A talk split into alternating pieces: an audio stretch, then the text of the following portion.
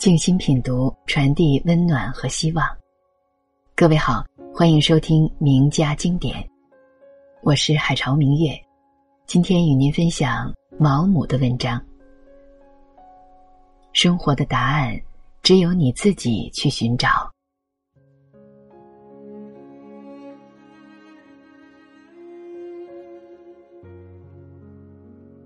自己的答案不可能在书中找到。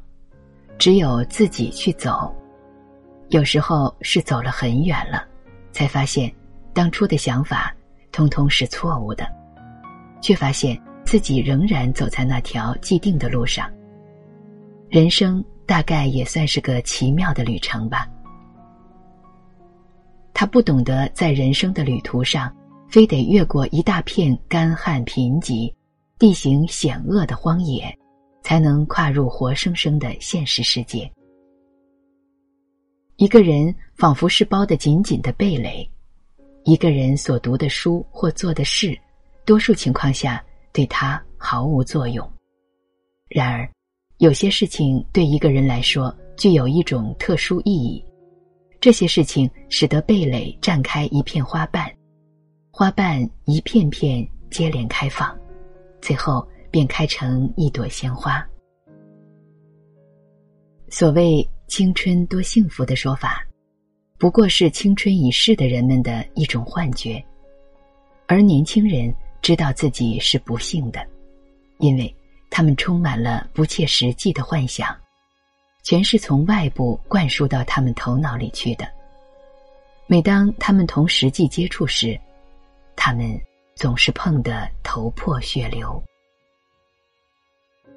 年轻人得靠自己去发现，过去念叨过的书，过去听到过的话，全是谎言，谎言，谎言。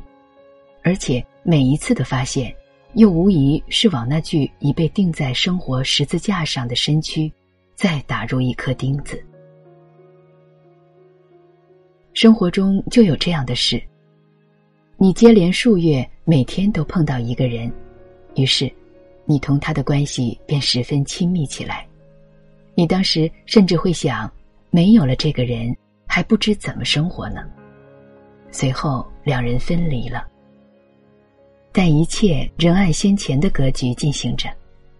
你原先认为一刻也离不开的伙伴，此时却可有可无，日复一日，久而久之，你甚至连想都不想他了。他自由了，可是，以前一直翘首期待的那种欣喜若狂的激情，如今却不知去向。他怅然的问自己：“这是不是人之常情呢？”好不容易达到了目的，事后反倒希望自己功败垂成。一个人想要体会到生活中的浪漫情调。就必须在某种程度上是个演员，而想要跳出自身之外，则必须能够对自己的行动，抱着一种既超然物外又沉浸于其中的乐趣。他很危险，因为他欺骗自己，达到了真心诚意的地步。他的一生总是受他认为应该做的事情，而不是受他真心想做的事情。所左右，他老是生活在对未来的憧憬里，却接二连三的坐失眼前的良机。他的理想是什么呢？有些人不比他高强多少，却一个个飞黄腾达；有些人要比他不知强多少倍，可就是郁郁不得志。一切。似乎纯粹是靠碰运气。人无论是正直的还是不正直的，雨露毫无偏向的，统统洒在他们身上。这里面是没有什么道理可讲的。生活毫无意义，也不可能改变成另一个样子。只有摒弃人生的幻想，挣脱精神上的枷锁。才能成为无所追求、无所迷恋的自由人。假如你祈求上帝做某件事，心也够诚的，结果事情却没发生，这说明什么？牧师回答说：“只能说明心还不够诚。只要你在接受这种不幸时稍有违抗之意，那他就只能给你带来耻辱。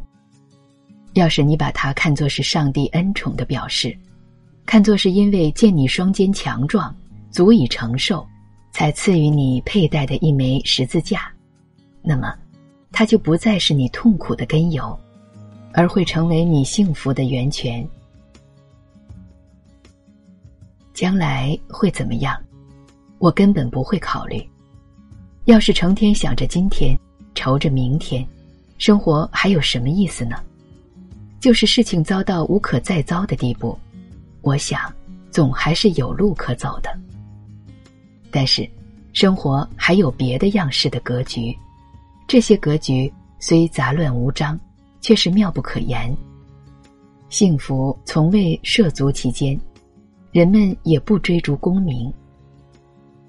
菲利普对理想主义怀有某种厌恶感，他一向强烈的热爱生活，而就他平生所见，理想主义在生活面前大多胆怯的退却。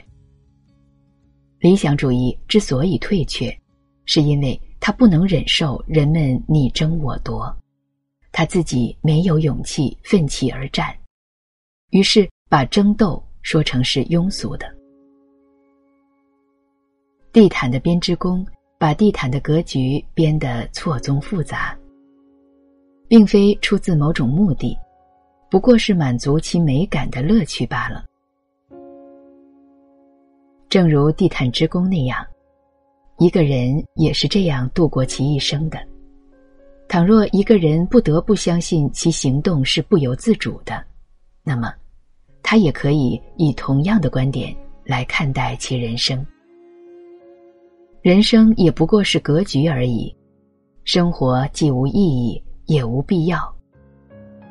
生活只不过是满足一个人的乐趣而已。从生活、行为、情感和思想的五花八门的事件中。剪辑些材料，它完全可能设计出一种有一定规律可循的图案，一种错综复杂的图案，或一种色彩缤纷的漂亮的图案。虽说这兴许充其量不过是一种他认为自己可以自由选择的幻想，虽说这兴许总是一种荒诞不经的幻想。与缕缕月光混杂在一起的戏法而已，但这一切都无关紧要。生活看上去就是如此，要时时刻刻为生计操心。世界上再没有什么比这更丢脸的了。那些视金钱如粪土的人，我就最瞧不起。他们不是伪君子，就是傻瓜。金钱好比第六感官，少了它，就别想让其余的五种感官充分发挥作用。没有足够的收入，生活的希望就被截去了一半。你得处心积虑，锱铢必较，绝不为赚得一个先令而付出高于一个先令的代价。你常听到人们说。穷困是对艺术家最有力的鞭策。唱这种高调的人，自己从来没有亲身尝过穷困的滋味，他们不知道穷困会使你变得多么卑贱。它使你蒙受没完没了的羞辱，扼杀掉你的雄心壮志，甚至像癌一样的吞噬你的灵魂。艺术家要求的。并非是财富本身，而是财富提供的保障。有了它，就可以维持个人尊严，工作不受阻挠，做个慷慨率直、保持住独立人格的人。